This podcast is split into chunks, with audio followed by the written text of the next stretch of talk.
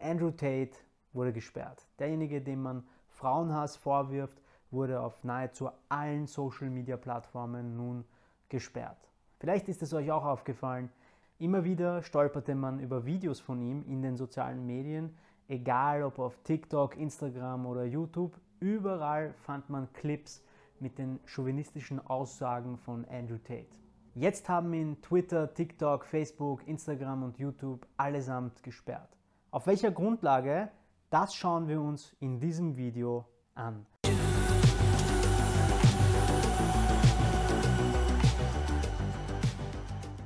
Aber first things first. Wer ist eigentlich Andrew Tate und warum ist er in aller Munde? Emery Andrew Tate, geboren am 14. Dezember 1986, ist eine amerikanisch-britische Internetpersönlichkeit und ehemaliger Profi-Kickboxer. Nach seiner Kickbox-Karriere begann Tate über seine Website, die sogenannte Hustlers University, kostenpflichtige Kurse und Mitgliedschaften anzubieten und zu verkaufen. Und wurde später durch den Wechsel zum Influencer-Marketing berühmt.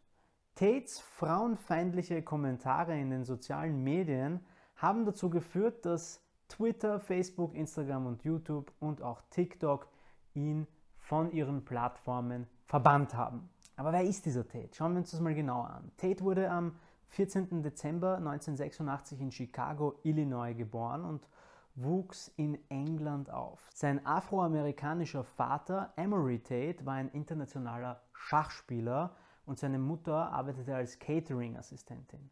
Tate lernte auch schon von seinem Vater früh das Schachspielen und nahm auch schon an dem einen oder anderen Schachturnier teil, äh, was eigentlich davon zeugt, dass der liebe Tate ein gewisses Maß an Mindestintelligenz mitbringt. Im Jahr 2005 begann Tate nebenbei mit dem Boxen und mit dem Kampfsport. Im Jahr 2009, während er im Verkauf von Fernsehwerbung beschäftigt war, gewann er die Vollkontaktmeisterschaft der internationalen Sport Karate Association.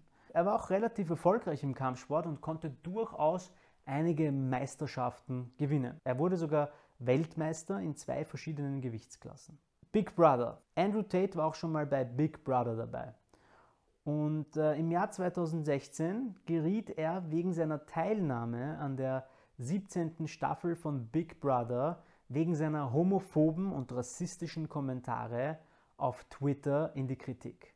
Nach der Veröffentlichung eines Videos, in dem Tate eine Frau mit einem Gürtel zu schlagen scheint, wurde er nach nur sechs Tagen von der Teilnahme an der Show entfernt. Tate erklärte aber, dass er mit der gezeigten Frau im Video sehr befreundet war und sagte, dass diese Handlungen alle einvernehmlich waren. Auf seiner persönlichen Webseite bietet Tate Trainingskurse zum Thema Reichwerden und männlich-weibliche Interaktionen an. Laut der Webseite betreibt er ein Webcam-Studio, in dem er Freundinnen als Angestellte einsetzt. Tate und sein Bruder gründeten in Rumänien ein Webcam-Geschäft, indem sie Webcam-Mädchen dazu nutzen, rührselige Geschichten an verzweifelte Männer zu verkaufen und behaupteten, damit Millionen von Dollar verdient zu haben. Sie geben zu, dass ihr Geschäftsmodell ein totaler Betrug ist, was strafrechtlich jedenfalls nicht unrelevant sein könnte. Heutzutage betreibt Tate die Hustlers University, eine Website, auf der Mitglieder einen monatlichen Mitgliedsbeitrag zahlen, um Unterricht zu Themen wie Dropshipping, Kryptowährungen, Kryptowährungshandel und so weiter zu erhalten. Bis August 2022 erhielten die Mitglieder eine beträchtliche Provision dafür, dass sie andere Personen über ein Affiliate-Marketing-System für die Webseite geworben haben. Das scheint ein MLM-Marketing bzw. Schneeballsystem zu sein. Einige Kritiker behaupten auch, dass das Affiliate-Marketing-System tatsächlich wie ein Schneeballsystem funktionierte. Jetzt wird es interessant. Tate wurde im Jahr 2022 sehr prominent, indem er die Mitglieder seiner Hustlers University ermutigte, eine große Anzahl von Videos von ihm auf Social-Media-Plattformen zu posten, um so das Engagement zu maximieren. Die Präsenz in den sozialen Medien. Tate erregte Aufmerksamkeit für seine Tweets, in denen er seine Sichtweise dessen, was als sexuelle Belästigung gilt, inmitten der Fälle von sexuellem Missbrauch durch Harvey Weinstein darlegte. Und für mehrere Tweets, in denen er seine Ansichten darlegte, dass Opfer sexueller Übergriffe für ihre Übergriffe mitverantwortlich sind.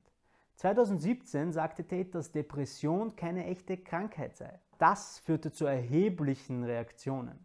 Drei von Tates Twitter-Konten wurden zu verschiedenen Zeitpunkten gesperrt. Im Jahr 2021 wurde ein Konto, das er erstellt hatte, um seine frühere Sperre zu umgehen, von Twitter entgegen den dortigen Richtlinien verifiziert. Das Konto schien Teil einer Werbeaktion mit Bugatti zu sein. Das Konto wurde aber daraufhin dauerhaft gesperrt und Twitter erklärte, dass die Verifizierung ein Irrtum gewesen sei. Online wurde Tate zunächst in rechtsextremen Kreisen durch Auftritte bei Infowars und Bekanntschaften mit rechtsextremen Persönlichkeiten, was eigentlich absurd ist in Anbetracht seiner teils afroamerikanischen Herkunft.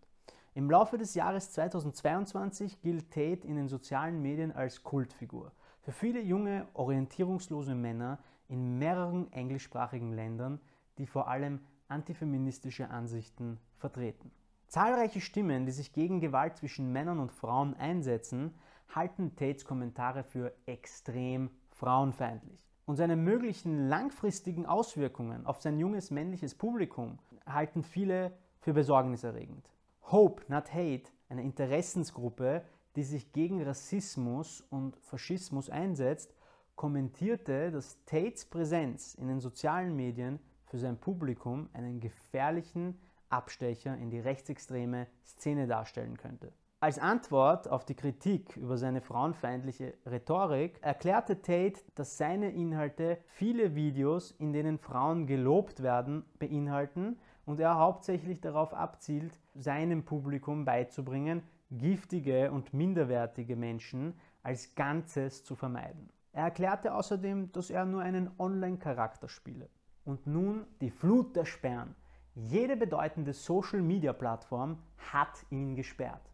Im August 2022 wurde Tate von Facebook und Instagram verbannt, weil er gegen deren Richtlinien zu Hassreden und gefährlichen Organisationen und Personen verstoßen hatte. TikTok, wo Videos mit seinem Namen als Hashtag 13 Milliarden Mal angesehen wurden, löschte zunächst ein mit ihm verbundenes Konto mit der Begründung, man werde diese Angelegenheit weiter untersuchen. Bevor es auch sein Hauptkonto löschte, nachdem festgestellt worden war, dass, dass es gegen die Richtlinien verstieß. Kurz darauf zog auch YouTube nach und sperrte ihn ebenfalls. Strafrechtliche Ermittlungen. In einem inzwischen gelöschten Video auf seinem YouTube-Kanal erklärte Tate, er habe beschlossen, nach Rumänien zu ziehen, weil es in Osteuropa einfacher sei, von Vergewaltigungsvorwürfen freigesprochen zu werden. Im April 2022 wurde Tates Haus von der rumänischen Direktion für die Untersuchung von organisierter Kriminalität und Terrorismus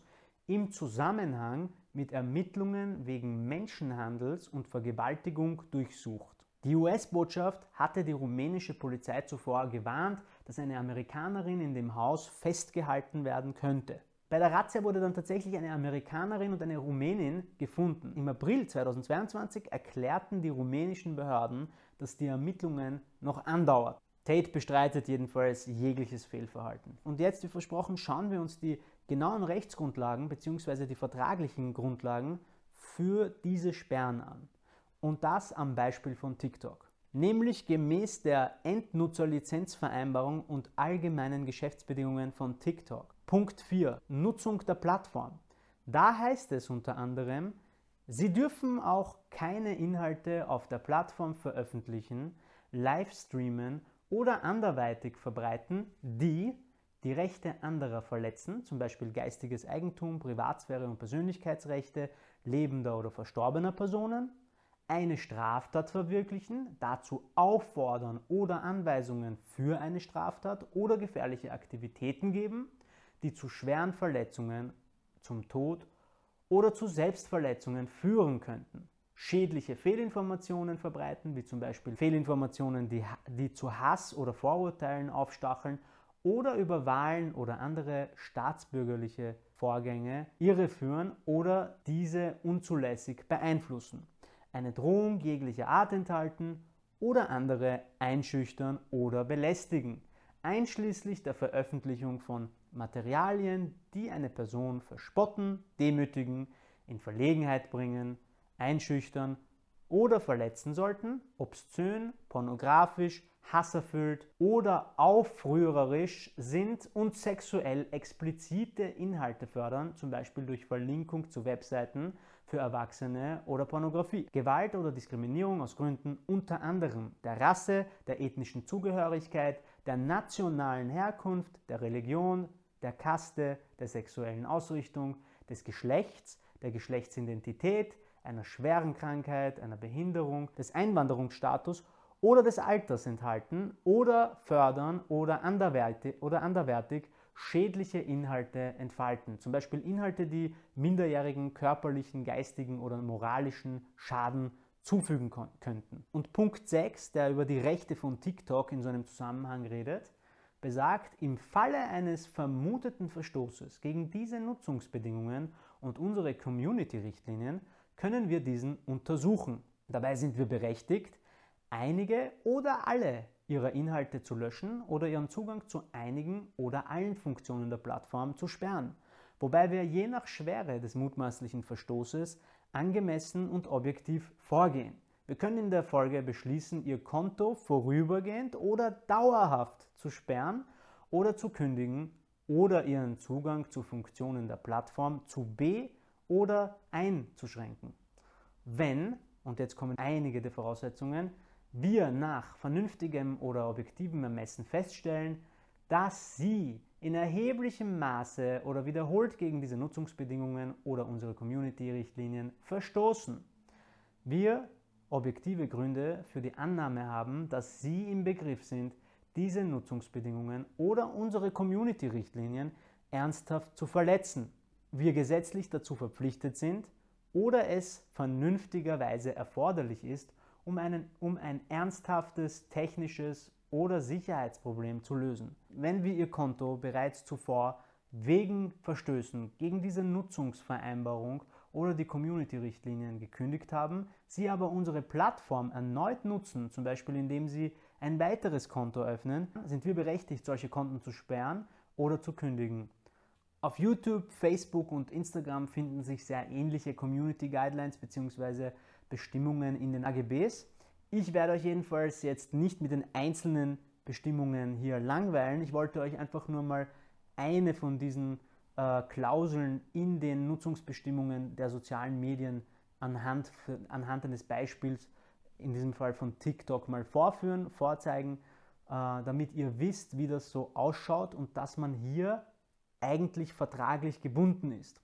Ich wollte euch zeigen, dass dies vertraglich so bestimmt ist. Wenn man diese Plattformen nutzen möchte und man nicht einfach alles posten, schreiben und sagen kann, was man will. Übrigens gibt es schon bald neue und strengere Gesetze, die das ganze Thema noch strenger regeln werden. Etwa der Digital Services Act der EU. Dazu gibt es dann aber noch einen eigenen Beitrag. Nun zu Andrew Tate. Auch ich persönlich habe sehr viele Reaktionen auf die Social Media Sperren von Andrew Tate mitbekommen. Die einen begrüßen diese, aber einige andere meinen auch, dass hier die Meinungsfreiheit beschnitten werde und das ein riesiges Problem sei. Eine tatsächlich sehr interessante Frage ist, wo man die Linie zwischen Hate Speech, also Hassrede, und Meinungsäußerungsfreiheit sieht. Auf der einen Seite ist es zwar nur eine Meinung und, man, und mag sie auch noch so frauenfeindlich sein, Strafrechtlich und zivilrechtlich mag das oft noch nicht die rote Linie überschreiten. Auch wenn man damit die Gesellschaft bzw. Teile davon, die sich davon beeinflussen lassen, beeinträchtigen kann. Auf der anderen Seite ist aber genau das die Gefahr, indem man Menschen aufhetzt, die teilweise selbst nicht genau wissen, wohin mit sich selbst, wie sie sich zu positionieren haben und so weiter, liegt es oft auf der Hand, dass auch mit Worten ein enormer Schaden angerichtet werden kann. Was meint ihr?